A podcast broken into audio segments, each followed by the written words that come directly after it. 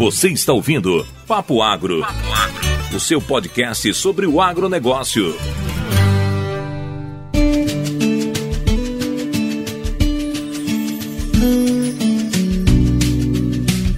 Fala jovens do Papo Agro, Pedro Peixe aqui mais uma vez para a gente falar do que? De fruticultura, né? Nossa série sobre frutas aqui no Papo Agro. Hoje a gente vai falar de uma super fruta. Nosso convidado já vai explicar por que super fruta, mas primeiro tem de apresentar ele, né? Então hoje nosso convidado é o Luiz Milner da Chácara Catavento lá em Piracicaba. Ele é a maior referência que a gente tem hoje no mirtilo para a região quente, né? Aqui no Brasil. A gente vai aproveitar bastante da experiência dele aqui para falar um pouquinho, que é uma fruta que pouca gente conhece no Brasil, né? Às vezes alguém que já viajou conhece como blueberry, mas não vou enrolar muito, vou convidar ele aqui. Luiz, seja bem-vindo ao Papo Agro, né? Gostaria que você complementasse a apresentação, porque eu sei que você é uma pessoa que tem muita experiência e já fez muito trabalho bacana aí. Boa noite, Pedro. Boa noite a todos. Obrigado pelo convite. Prazeraço estar aqui com vocês aí participando do Papo Agro. Eu sou Luiz, sou engenheiro agrônomo, me formei na Federal de Viçosa, em Minas Gerais. Depois eu fiz um mestrado em Israel na área de do Departamento de Solo e Água e trabalho com produção desde, desde sempre. Ah, que bacana, Luiz. Mas antes de você começar a trabalhar específico com, com mirtilo, você teve uma trajetória na, na área comercial também, não teve, Luiz? Pedro, na, na área comercial não. Eu, bom, eu terminei o mestrado em Israel, aí vim para o Brasil ser é, responsável pelo departamento agronômico de uma empresa grande de irrigação, que fabrica gotejadores é, israelense, em Ribeirão Preto. E aí fui consultor é, na área de citros aqui no Brasil durante vários anos aí nas principais empresas aí de, de, de laranja. É, trabalhei quatro anos no México, trabalhei na Costa Rica, Nicarágua, trabalhei na Flórida e vivi três anos no Chile. Trabalhei lá também, fui consultor do governo chileno, de um chama Corfo, Corporação de Fomento. Trabalhei sempre, sempre com produção agrícola. E, e sempre voltado na área de, de irrigação, fertirrigação?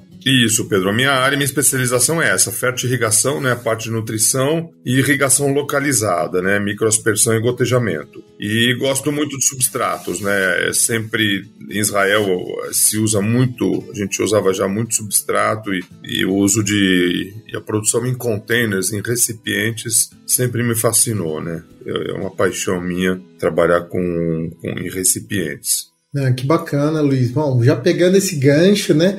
É, que é pra gente chegar ali, por que desse cultivo em recipiente, né? Isso tem muito a ver com, com, com o mirtilo. Hoje, você vai explicar pra gente, talvez a maior realidade do mirtilo, mas qual que é a vantagem desse cultivo no, no recipiente? Bom, Pedro, o cultivo em substratos ele permite, primeiro, que é um meio homogêneo, né? Ao contrário de solo, você tem aí um meio totalmente homogêneo, todas as plantas estão estabelecidas no mesmo meio de cultivo. Você tem é isento de doenças ou patógenos, ou pelo menos deveria ser, é, erva daninha, e principalmente a questão da relação ar-água, ou seja, os substratos eles têm uma porosidade muito superior aos solos, isso de um modo geral. Então, nós temos a presença de água sem comprometer a oxigenação. Além disso, Pedro, uma grande vantagem da produção em containers, em recipientes, é a possibilidade, é, é o maior controle é, no manejo de água e nutrientes. A gente tem mais as rédeas na mão, a gente manda mais ali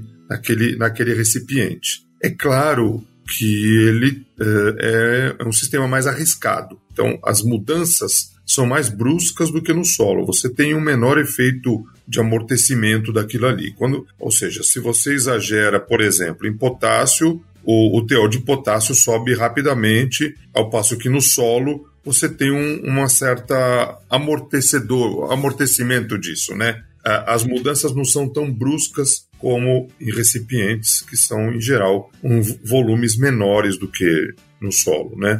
Por outro lado, com o mesmo raciocínio, você tem muito mais as rédeas na mão. E além disso, é um sistema fechado. Então, nós coletamos água drenada, a gente consegue fechar as contas, né? A gente passa ali a, a, a linha e consegue somar e fazer um balanço catiônico e de, dessa maneira determinar com muito mais precisão o que, que a planta está precisando. Luiz, quando você fala em cátio ali, tem a ver muito com, com os adubos, né? com os nutrientes que a gente está aplicando. Isso, Pedro, correto. É, a gente sabe o que entra, a gente sabe o que sai no lixiviado, portanto a diferença é o que é absorvido, né? Então é, é, muito mais fácil, se por um lado é mais arriscado, o risco é maior, por outro lado, a chance de sucesso também é muito maior. Então, deixa eu ver só para eu traduzir, porque tem muita gente que é, é do agro, que escuta o, o, podcast, mas tem muita gente também que é da cidade. Então, vamos ver se eu consigo simplificar ali. Então, o cultivo em substrato, se a gente for ver, é igual a gente ter uma planta num vasinho ali e eu controlo, né? Se eu não, não der água e não der nutrição, adubo para ela, não consegue se desenvolver, né? Ao contrário de eu plantar num solo, num ambiente que ela tem espaço para crescer raiz e ela dá para se virar nos 30 se, se faltar, né? Então, aí, em relação a isso, a vantagem do, do cultivo de substrato é que eu tenho um controle, vamos dizer assim, a gente só depende de São Pedro com a temperatura, o resto a gente tem quase um controle bem preciso. Isso. E o cultivo do solo tem muita coisa interferindo, né? Então, mais ou menos nessa linha aí a vantagem dos substratos. É, Pedro, a tendência, né, é cada vez mais em hortaliças, né, é cada vez mais partir para uso de substratos. Então vamos começar a chegar a falar de mirtilo, que eu também sou fascinada por cultivo de substratos, senão a gente vai ter de mudar o tema do episódio aqui. então, é, por que, que você começou, antes da gente falar da planta, né? É, você contou sua, sua, trajetória, trabalhou em vários lugares, né? E, e por que você escolheu é, virar-se gestor de uma empresa de produção de mirtilos? Pedro, eu sempre fui muito muito inquieto assim, né? Sempre procurei coisas novas, diferentes, né, para fazer. Eu acho que a ida ter trabalhado fora também me abriu bastante a cabeça nesse sentido, né? De questionar, né? De questionar, de experimentar, de tentar coisas. Então, por exemplo, antes do Mirtilo aqui, eu já tinha a gente fazia parte da incubadora de empresas da Exalc, daqui da USP, de Piracicaba, a Exalc Tech, com uma hidroponia em areia. Então a gente produzia folhosas em hidroponia em areia. Depois eu é, patenteei um, um equipamento para correção de pH através da, do gotejamento. Permitia a injeção de, de cal hidratada. Interessante. O Brasil é o sexto produtor mundial de cal hidratada. E, e aí, o mirtilo, como eu já havia morado no Chile, é, nós voltamos para o Brasil em 99 e aí, é, perdão, em 2005 do Chile e aí resolvemos importar umas variedades de mirtilo da Flórida. Eu já tinha trabalhado com mirtilo no Chile e aí na Flórida falavam não, nós temos aqui variedade que não precisa de frio. E aí nós importamos. Foram Pedro, foram dois anos todo o processo de importação, né, com laudos, idas a Brasília. É um processo bastante moroso, né, e trabalhoso e custoso. E aí chegaram as primeiras plantas aqui em Piracicaba, desde o começo já com parcerias com a, com a Exalc, o departamento de fitotecnia e começamos a, a, a, fazer já os primeiros ensaios, né? Toda a parte fenológica, procurar entender como que essa planta funciona aqui, né? E a gente viu, Pedro, que realmente florescia fora de época, né? Como o pessoal da Flórida dizia. E isso foi, é, claro, foi no, nos estimulando cada vez mais. Mas começou desse jeito. Tá, então, ô, ô, Luiz, então por que, por que do mirtilo, né? Você falou da, da exigência frio, né?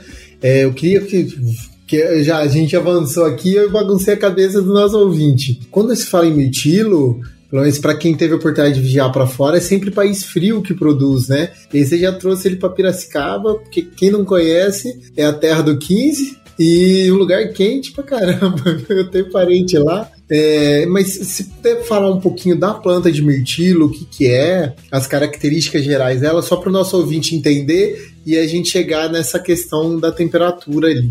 Então, Pedro, o, o mirtilo ele é produzido, ele é colhido sempre no verão, né? A planta passa pela, pela invernalização, ela precisa do inverno para acumular suas horas frio, para florescer, frutificar, e aí a colheita é sempre no verão. Então é uma sazonalidade muito forte. Sim, sim.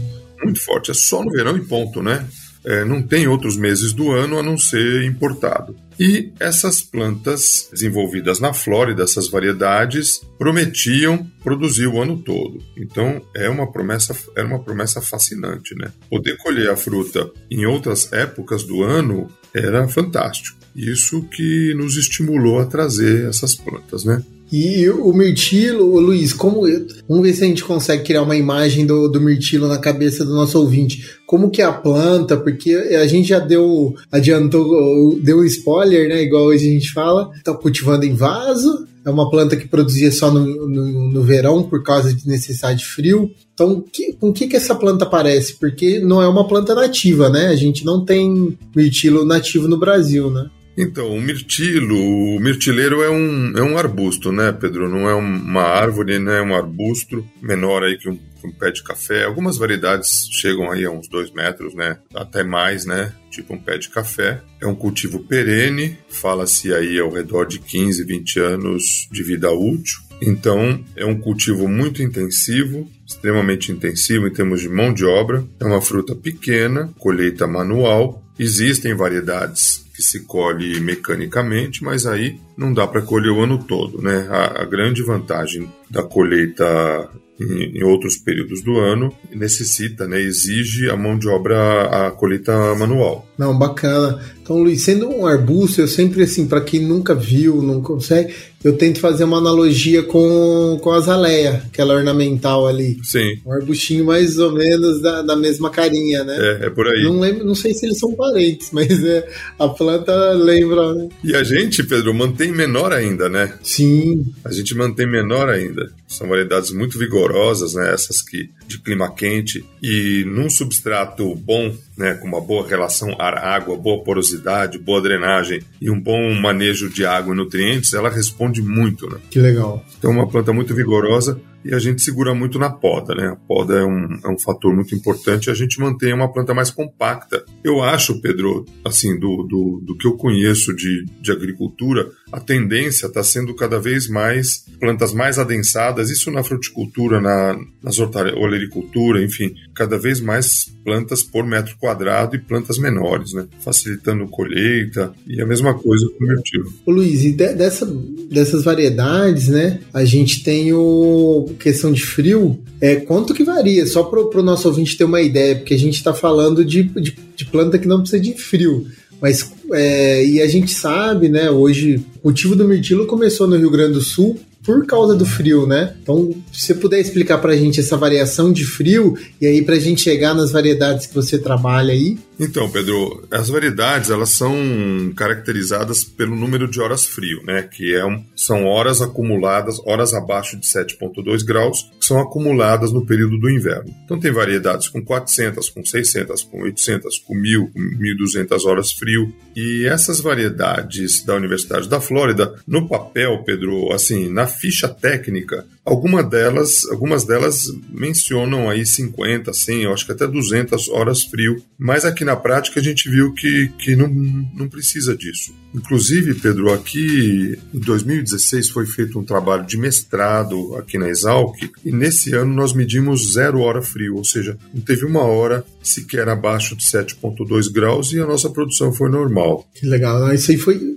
a partir desse trabalho que eu conheci teu é, a, a, tua história, teu trabalho é do, do Ricardo Medina, né? Sim, correto. Na época ele fazia doutorado junto com o Caio, o Caio que fez mestrado aqui com a gente. Sim. E eu lembro que a gente tava num seminário, o menino vai falar de mirtilo em Piracicaba. Aí minha cabeça deu aquela pifada. E foi bem interessante que ele mostrou mesmo que durante a avaliação não teve nenhum dia com com a hora abaixo de 7.2, né? Na verdade, acho que é a menor temperatura foi 12 alguma coisa. Sim, Pedro. E uma produção fantástica, né? E por que dessas variedades, ô, ô Luiz? O que, que, que o pessoal fez para tirar que as variedades que eles trabalham no sul são, são variedades que vão precisar de umas 300, 400 horas de hora frio. E como que o pessoal chegou nessas variedades que praticamente não precisam de frio, né? Então, Pedro, é um trabalho, bom, todo esse trabalho de, de melhoramento genético é um trabalho de muita paciência, né? É um trabalho caro, são trabalhos caros, é, são trabalhos é, morosos, né? E, na verdade, várias outras. Bom, você conhece mais fruticultura do que eu, né? Mas maçã, eu sou mais velho que você. Na minha época, maçã né, era, era algo que a gente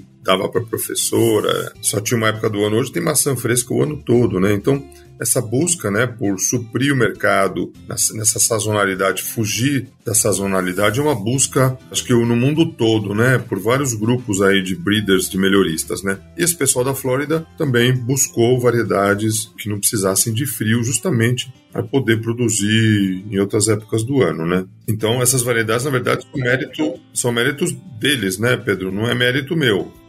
mas você tem muito mérito nessa história aí que, que, que a gente vai chegar nela, né? E, e Luiz, dessas variedades, é, a gente tem um leque muito grande delas que a gente consegue trabalhar nessa condição sem frio? Ou é alguma coisa mais restrita? São poucos materiais? Não, Pedro, hoje tem, tem vários grupos, né? Na Austrália, nos Estados Unidos, acho que na Europa também, tem vários grupos hoje, tem várias empresas hoje com, com material genético que não precisa de frio, com frutos graúdos, frutos firmes, plantas é, tolerantes a várias doenças. Então, a, a busca por uma variedade boa é lenta, né? Às vezes chega-se num fruto bom, mas é, é, susceptível a alguma doença, ou o fruto é saboroso e é mole, ou é pouco produtivo. Então, é juntar todas as características numa mesma variedade é o, é o sonho de todo melhorista, né? Sim, sim. Então, você tocou nesse ponto, Luiz. O que, que seria o mirtilo perfeito, assim, a fruta perfeita pra gente? Bom, é, primeiro produtivo, né, alta produtividade, calibre, né, Pedro, calibre, tamanho do mirtilo é muito importante, porque o principal custo de colheita, principal custo de produção é a mão de obra de colheita. De longe é o principal custo de produção. Aqui para nós no Brasil, o segundo custo de produção são as embalagens, mas a mão de obra de colheita é de longe o principal custo. Então, um fruto graúdo a eficiência do colhedor é bem maior. O rendimento de um colhedor é bem maior, podendo chegar a 70 e até 80 quilos por dia, né, frutos graúdos. Além disso, o mercado compra com os olhos. Desculpa te cortar, mas que tamanho que é esse fruto? Porque se eu falar 70 quilos para um produtor de abacate, ele vai ficar bravo com o colhedor. Então, só para a gente dar uma referência pro, pro nosso ouvinte. É, se você pega uma variedade de mirtilo de fruto pequeno, um bom colhedor vai colher uns 30 quilos, né? É um fruto pequeno, né, Pedro? Estamos falando aí de, de 15 milímetros, é um fruto grande. Nós embalamos acima de 12 milímetros, né? O jumbo, né? O jumbo que é um tamanho aí com, com extremamente grande, é acima de 18 milímetros, né? É, são, são frutos pequenos, né? Então é algo do tamanho de uma moedinha de, de 10 centavos, mais ou menos, se a gente pensar num graúdo. Isso, Pedro. Então é pequenininho. Exatamente. E a colheita é manual, né? A colheita é manual. E outra, né? O, o cacho do mirtilo, diferente de outras frutas que produzem cacho, como a uva, como o tomate, como o coco, né? Você pega a uva, por exemplo, tem um padrão de maturação. As frutas, as frutas de baixo são mais velhas que a de cima e a maturação é de baixo para cima. A mesma coisa que um tomateiro. Agora, o mirtilo não. Por um capricho da natureza, Pedro, você pega um cacho de, de mirtilo, no, no, pé de mirtilo, a maturação é aleatória. Uma fruta madura aqui, outra madura ali, no meio das verdes. Então, o colhedor é, tem um trabalho mais difícil, né? De escolher os frutos maduros. Então, o rendimento é bem menor do que um fruto grande. Entendi. Por isso que o calibre, então, uma variedade boa, uma variedade com frutos graúdos. Não só pela otimização da mão de obra, mas também porque o mercado aceita melhor. O mercado quer frutos graúdos, né? Além disso, é importante a característica pós-colheita, né? A firmeza, né? Toda fruta vermelha é, é muito perecível. Então, se eu tiver um, um fruto firme, que dura mais tempo, a refrigeração facilita muito né, essa parte comercial, transporte, armazenagem, até chegar na mesa do consumidor. O sabor, claro, né, esse equilíbrio de acidez e, e açúcares, né, tolerância a, a, doenças, né, essas são as características que a gente busca. Ah, que bacana. Bom, isso aí é o que a gente que a gente almeja, né? Que a gente consegue, com, com o manejo, a gente fa tenta fazer, né? Ajudar a planta, a natureza a conseguir. E Luiz, você falou assim, 70 quilos, né? Então, quanto que produz? Só para o nosso ouvinte ter uma ideia, vamos pensar no hectare, que é uma unidade menor. Qual que é a produtividade aceitável, legal para um hectare de mirtilo? Olha, Pedro, é, na configuração que nós trabalhamos, nós trabalhamos por volta de 8 mil plantas por hectare. Isso aqui no Sudeste. Se você for para o Nordeste, que não tem umidade e a incidência de fungos é menor, a gente pode trabalhar com, com uma densidade um pouco maior que isso. Mas aqui no Sudeste, a gente fala em, em uma média de 2 quilos por planta ano. Então estamos falando em 15, 16 toneladas por hectare ano. Essa é uma produtividade média dessas variedades. Legal, então, no, então é gente colhendo o ano todo, né? Porque 70 quilos para a gente dividir por, por essas 15 mil e 15 mil quilos é um trabalhão, né, Luiz? Sim, sim. A mão de obra é de longe o principal custo. Jovens, só para vocês terem uma ideia do que a gente está falando, já, já falamos do vaso. Imagine 8 mil vasos numa área um pouquinho maior que um campo de futebol. E a gente tem de colher isso tudo manual, frutinha, tudo. Imagina um monte de moedinha de 10 centavos penduradinha azul, tá?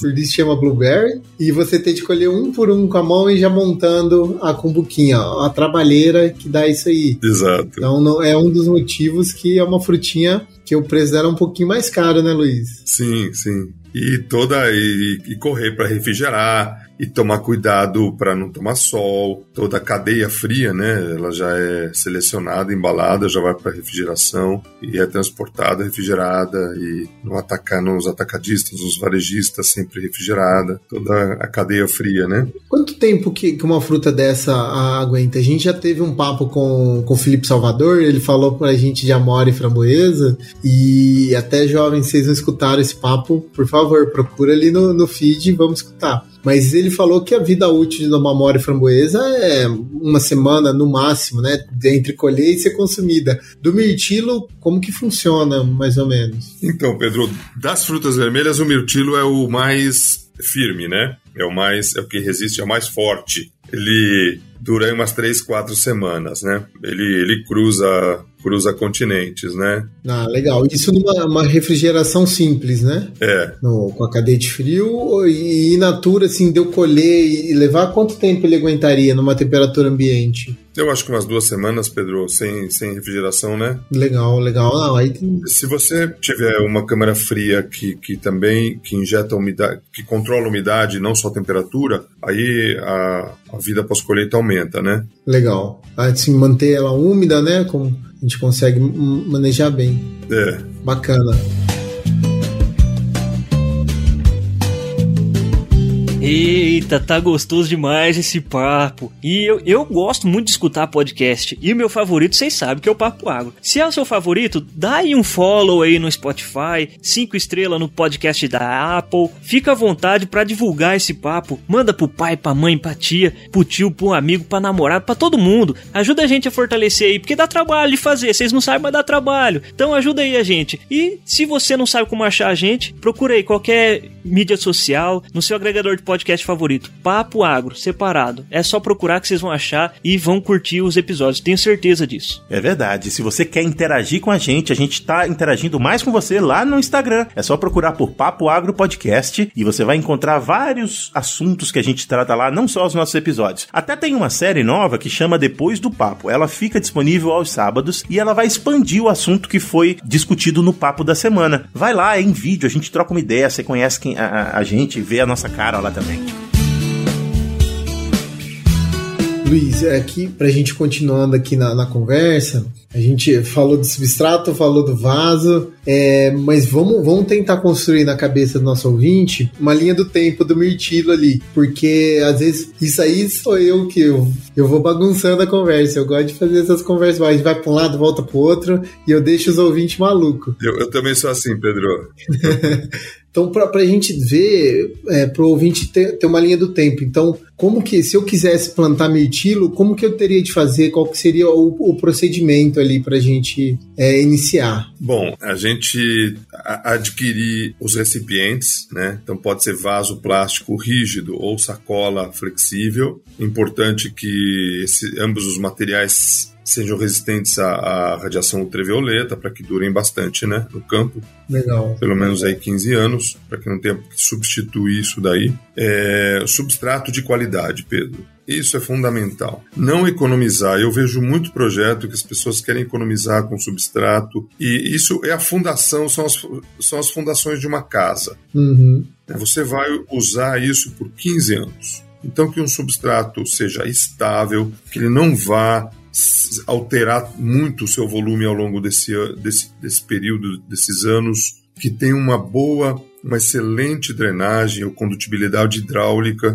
Né? O mirtilo ele sofre muito com excesso de água, com encharcamento, né? É uma planta muito rústica, pouca incidência de pragas e doenças, mas o ponto fraco que a gente deve observar com mais atenção são as raízes, que, que são muito pouco agressivas, né? Elas não sabem lidar nem com falta nem com excesso de água. Então, garantir uma boa drenagem é garantir que não vai ter excesso de água, que não vai faltar oxigênio para essa raiz. Luiz, você falou da raiz, desculpa. É, então, esse é um dos motivos da, da, gente dar uma prioridade e quando a gente vê o cultivo de mirtilo crescer, tá indo tudo para vaso, é por causa dessa questão de raiz? Sim, Pedro, correto. Legal, legal. A produtividade do mirtilo num substrato com alta drenagem, ela é muito superior ao cultivo em solo e se antecipa inclusive um ano. Para você ter uma ideia, o payback, o retorno sobre investimento, o cultivo em vaso é mais caro.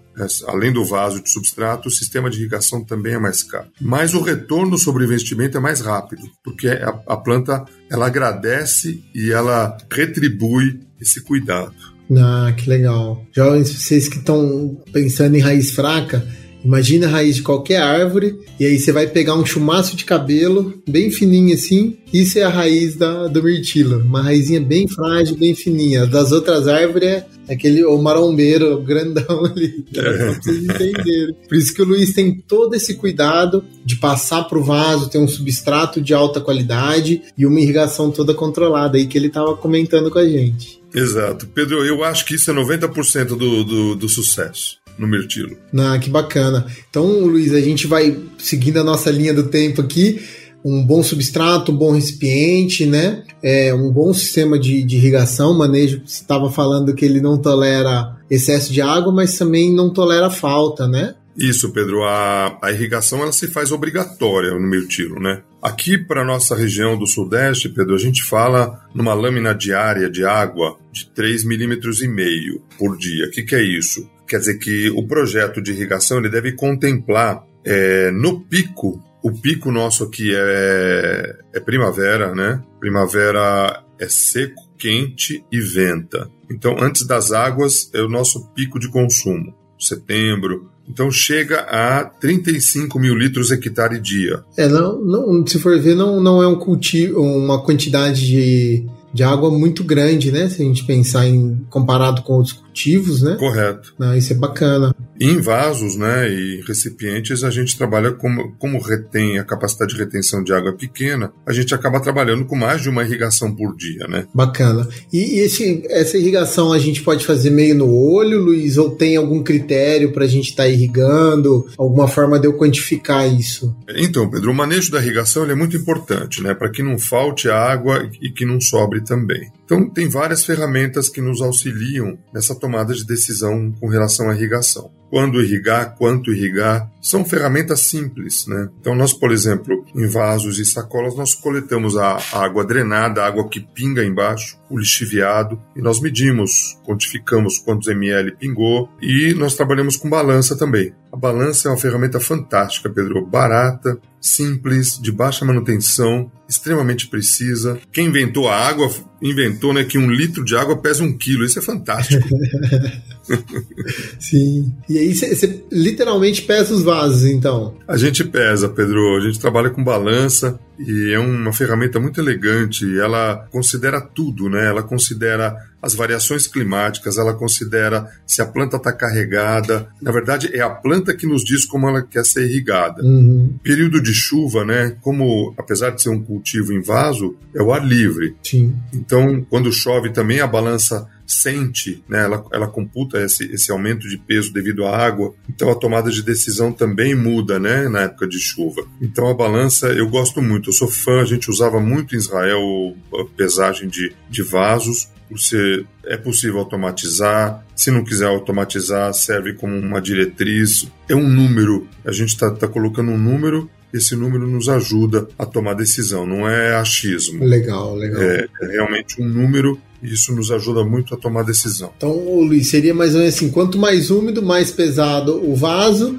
menos água eu preciso, ou menos solução nutritiva eu preciso colocar. Mais ou menos nessa linha. É. Então, assim, a gente chega, através de cálculos, no peso mínimo. O peso mínimo é o momento que eu vou ligar a irrigação. Tá. Por quê? Porque o vaso é um volume conhecido, é, a capacidade de retenção de água é, é um, uma capacidade conhecida. Então, a gente sempre vai esperar chegar no peso mínimo, que é um peso que, uma quantidade de água que a planta não vai fazer força para tomar ela, não vai comprometer a produtividade da planta e vai permitir uma boa oxigenação. Agora, imagina, Pedro, que você está, por exemplo, é, no calor, um calorão, com vento, uma umidade baixa e a planta carregada de frutos, ou seja, tudo indicando um alto consumo. Então esse peso mínimo ele vai ser atingido mais frequentemente, mais rápido. Deixa eu fazer uma, você me permite fazer uma analogia com um carro? Claro, por favor. Imagina, Pedro, que eu tenho o meu carro é, eu estou viajando a 120 km por hora, com quatro pessoas, bagagem e ar-condicionado a minha autonomia vai ser muito menor, o meu consumo vai ser muito maior do que se eu estiver sozinho a 80 por hora,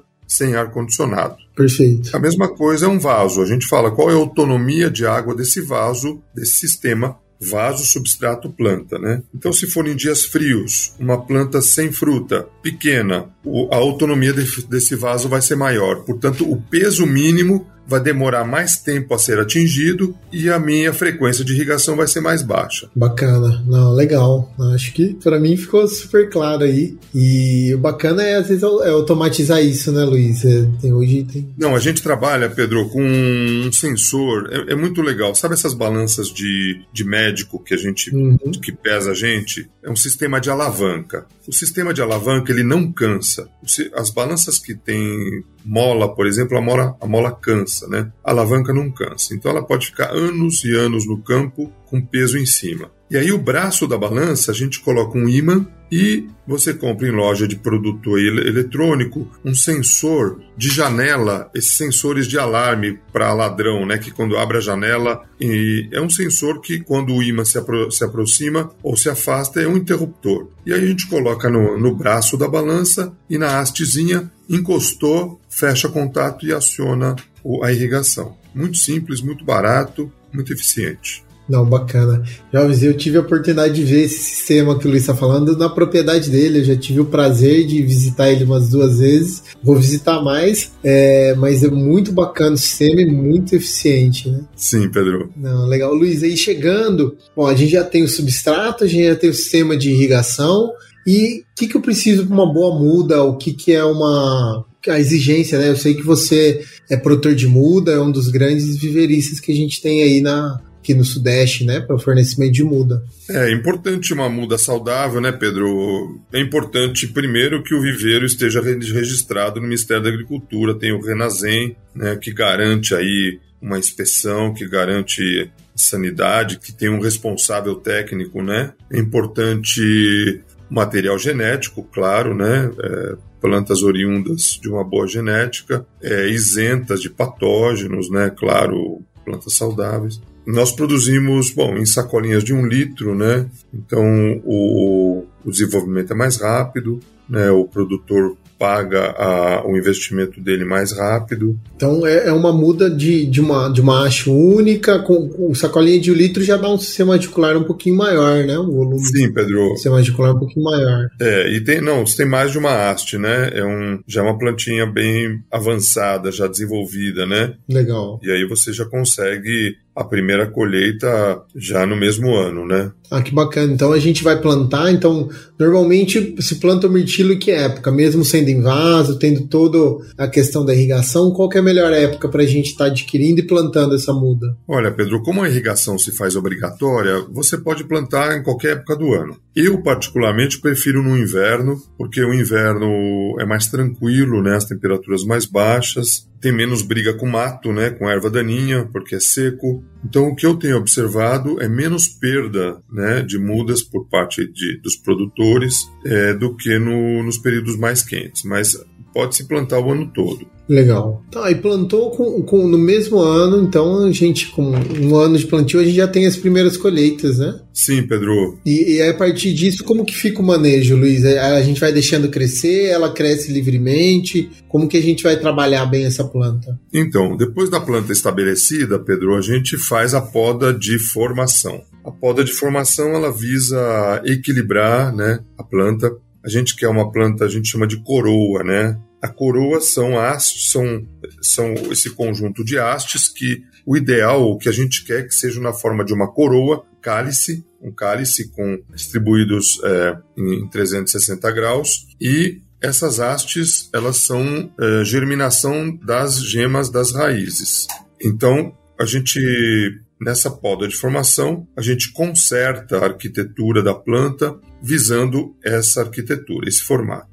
Então, as hastes mais fortes, que têm uma dominância apical, a gente corta elas para redistribuir essa energia, né? Então, essa é a primeira poda. Depois, Pedro, a, a poda é muito importante né, nessas variedades. A poda, Pedro, ela é o gatilho, ela é o estímulo para a produção. Então, as variedades de clima frio, como a gente falou, o gatilho, o estímulo são as horas frio. Essas variedades, o estímulo para a produção é a poda. Você poda, após uns oito meses você vai estar colhendo desse ramo que vai brotar. Legal, então a poda vai estimular a sair um galho novo que ele vai começar a produzir. Exato. O mirtilo é produzido no galho do ano, então você cortou um ramo, vai brotar outro, esse vai brotar, florescer, frutificar e colher, isso tudo dá uns oito meses mais ou menos. Bacana, bacana. E aí, a partir dessa primeira poda que eu formei, essa estrutura em cálice que você falou, eu mantenho todo ano podando. Aí você me falou que é oito meses, então se eu quiser produzir fora de época, eu posso fazer uma continha assim. Eu quero produzir em agosto, então eu tento podar em janeiro? Funciona mais ou menos assim?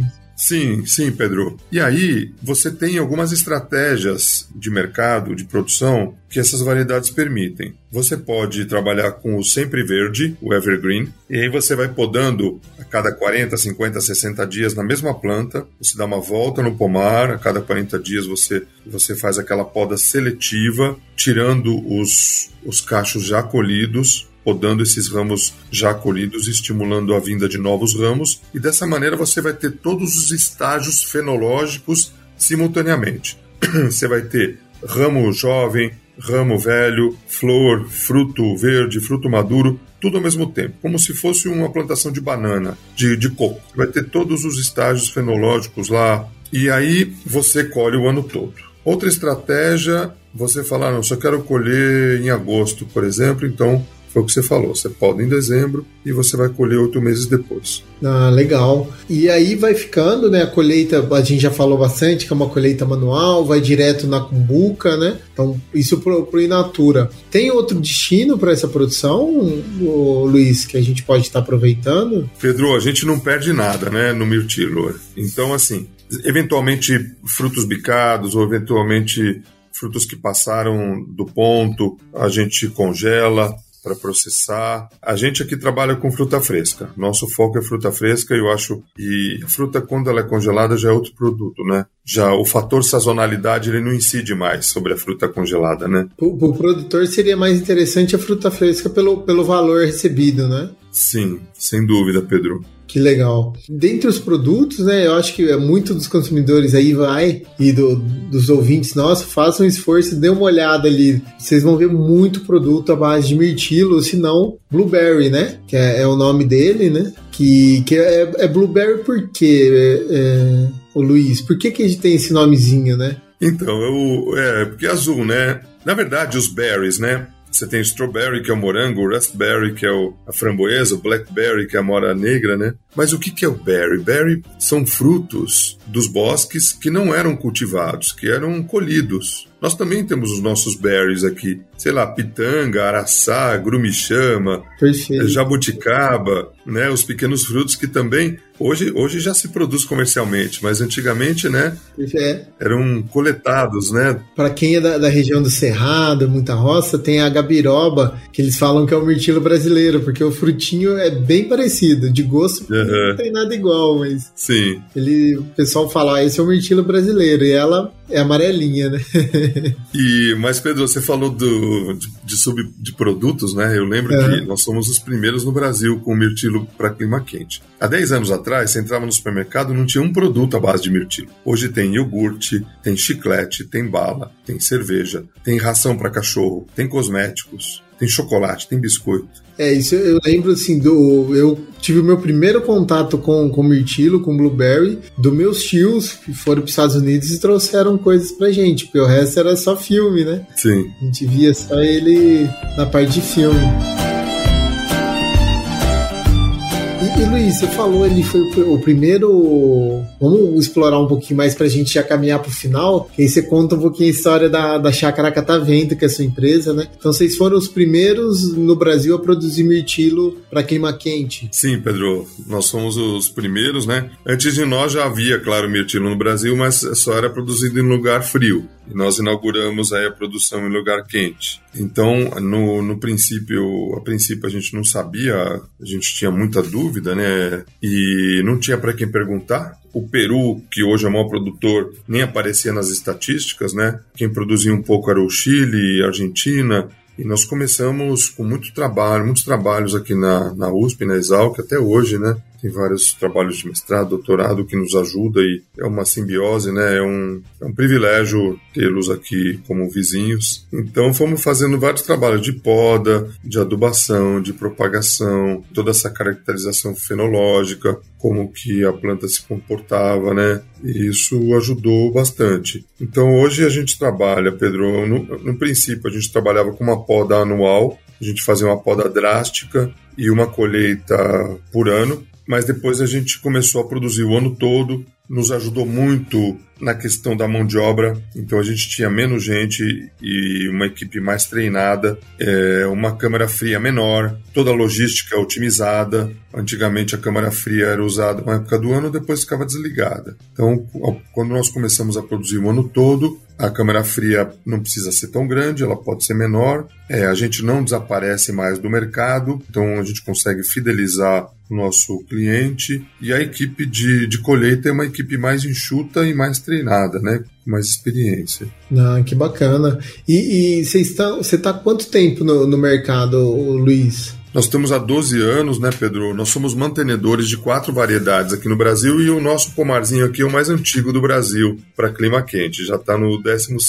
ano. Ah, que bacana, que bacana. E, bom, você tem todo esse trabalho bonito, né, que foi eu que sou pesquisador, professor, para mim é uma maravilha escutar é, essa sua história, que foi uma parceria muito legal de pesquisa, iniciativa privada, né? Você vê que quando tem essa conjunção, coisa vai para frente. Que a partir desse seu trabalho também, o tanto de projeto de mirtilo que está acontecendo, né? Hoje, dentre as pequenas frutas, eu acredito que é a fruta do, do momento, né? Pelo, pelo apelo, né? Do apelo de superfruta que ela tem, por. É, acho que você pode explicar melhor que eu, da, da das capacidades nutricionais dela, né? Sim, está no topo né, da categoria das superfrutas, né? É, alimento nutracêutico, né? Com muito antioxidante, evita Alzheimer, né? Diminui a incidência de doenças degenerativas, né? E nós temos um potencial imenso, né, Pedro? Hoje não, não, não conheço, desconheço um cultivo mais rentável que o mirtilo aqui no Brasil. Desconheço. Acho que o mirtilo hoje é o cultivo mais rentável. Tem uma capac... um, um potencial muito grande, porque o brasileiro não conhece o mirtilo ainda.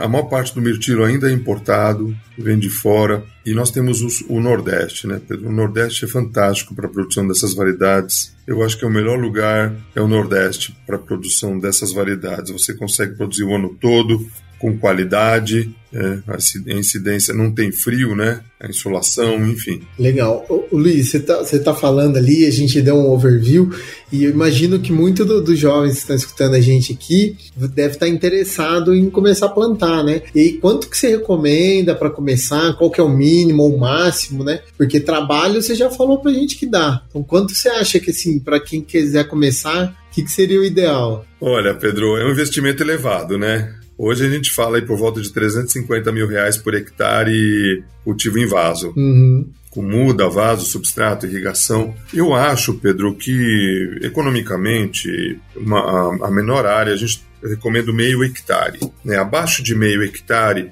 você vai ter dificuldade de, de comprar embalagem com preço interessante é, fertilizantes, você vai ter mais dificuldade com a venda. Então, eu acho que uma área mínima viável seria por volta de meio hectare. E, Luiz, aí já vamos finalizar. É, eu queria que você falasse um pouco da, da vivência, porque você também aproveita outro subproduto do, do cultivo de mirtilo, das berries, né? Que é o turismo rural queria aí, você falando de meio hectare, às vezes dependendo da região que a pessoa está trabalhando, ela poderia aproveitar disso também. Então, queria que você compartilhasse um pouco a tua experiência disso na, na cadeia do mirtilo, né? Então, Pedro, o... hoje as pessoas querem muito essa experiência de campo, né? Quem vive em cidade, que é muito é um, é um produto que está sendo cada vez mais demandado, né? Aqui a gente começou em 2016, abrindo as portas para o público. Em 2017 eu fiz um curso de turismo rural para entender,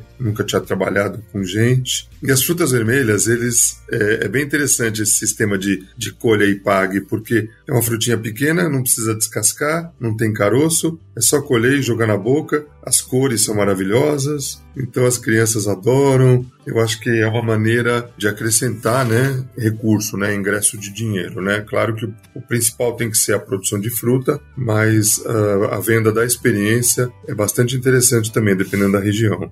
Ah, que maravilha, não, bacana, Luiz. Eu fiquei, eu aconselho vocês jovens, procure no Instagram o Chácara Catavento ali, vocês vão ver, toda vez que tem uma foto nova, eu pelo menos salivo, dá vontade de eu botar o hashtag Mirtilo, Amora, né? O Luiz não produz só Mirtilo, ele tem outras frutíferas também. Agora estamos formando uma associação, né, de, de pequenos produtores aqui em Piracicaba, hum, estamos fazendo, chama Rota do Tupi, que é um bairro aqui com um roteiro turístico. Que legal, que legal. Não, então, Luiz, já para a gente finalizar, eu queria então te agradecer e tua presença, compartilhar. Foi um episódio super bacana, bem técnico, então acho que vai ajudar muita gente que quer conhecer mais o Mirtilo. E pedir então para você deixar os teus contatos, fazer o, merchan da, da Chácara Catavento e da Rota do Tupi pra gente. Legal, Pedro. Eu que agradeço, um privilégio, viu, poder participar e é um formato bacana, né, de podcast. E as pessoas podem aí escutar fazendo, dirigindo, lavando louça, fazendo outras coisas, outras atividades aí da vida, né? Bacana esse nesse formato. Obrigado, Pedro, pelo convite. Espero ter, ter contribuído de alguma maneira. O, eu fico à disposição. Nosso site é o chacaracatavento.com.br e o nosso Instagram é o contrário, é Catavento Chácara. Aconselho demais, jovens, que vocês sigam lá, que tem perfil. O Luiz também tem os agendamentos para o turismo rural, então quem está na região ali de Piracicaba vale muito a pena. Ele também, junto com o Felipe, que participou do nosso papo de Amor e Framboesa, tem um curso que ensina o cultivo do mirtilo, né? Então também aconselho demais, conheça o conteúdo dos dois, vale a pena, tá bom? No mais é isso aí e fico, espero vocês no próximo papo. Até mais. Obrigado, até mais.